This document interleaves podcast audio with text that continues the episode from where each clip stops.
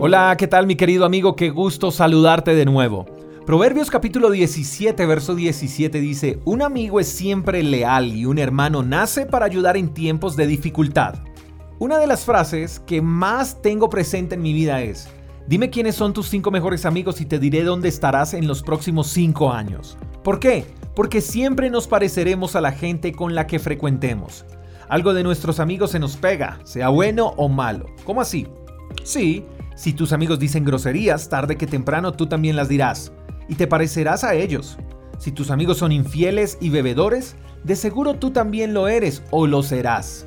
O si tus amigos son personas a las que les gusta el deporte, pues tú también en algún momento resultarás obteniendo esa disciplina.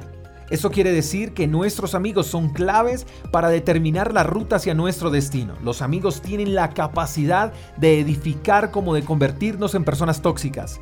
Y una de las características que nos enseña el pasaje de hoy en cuanto a los amigos es que deben ser leales, y la lealtad es un sentimiento de respeto y fidelidad. Un gran amigo mío a quien respeto y admiro me enseñó que la amistad no se mide por años, sino por lealtad. Todos tenemos un amigo con el que quizás no frecuentamos mucho, no hablamos mucho, pero sabemos que en tiempos de dificultad, en tiempos de necesidad podemos acudir a él con confianza como hay otros con los que pasamos buen tiempo, compartimos muchas cosas, pero que al momento de pedir consejo, quizás para una crisis matrimonial, seguro no tendrían nada constructivo que aportarnos. La pregunta que deberíamos hacernos es, si no tienen nada bueno que aportarnos, ¿por qué lo consideramos nuestro amigo?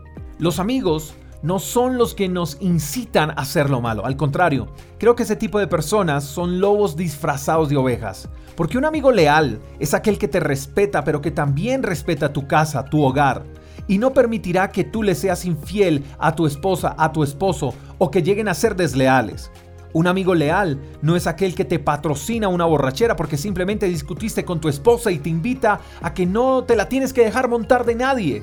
No, Alguna vez leí una frase que me parece que cae muy bien para cerrar mi comentario. Un amigo no es aquel que te hace reír con mentiras, sino el que te hace llorar y madurar con la verdad. Dime quiénes son tus cinco mejores amigos y te diré dónde estarás en los próximos cinco años. ¿Tienes buenos amigos que te motivan a emprender, que creen en ti, que te respetan y que buscan lo mejor para ti y para los tuyos? Ámalos y corresponde a ese amor siendo leal corresponde a ese amor con honra, con respeto.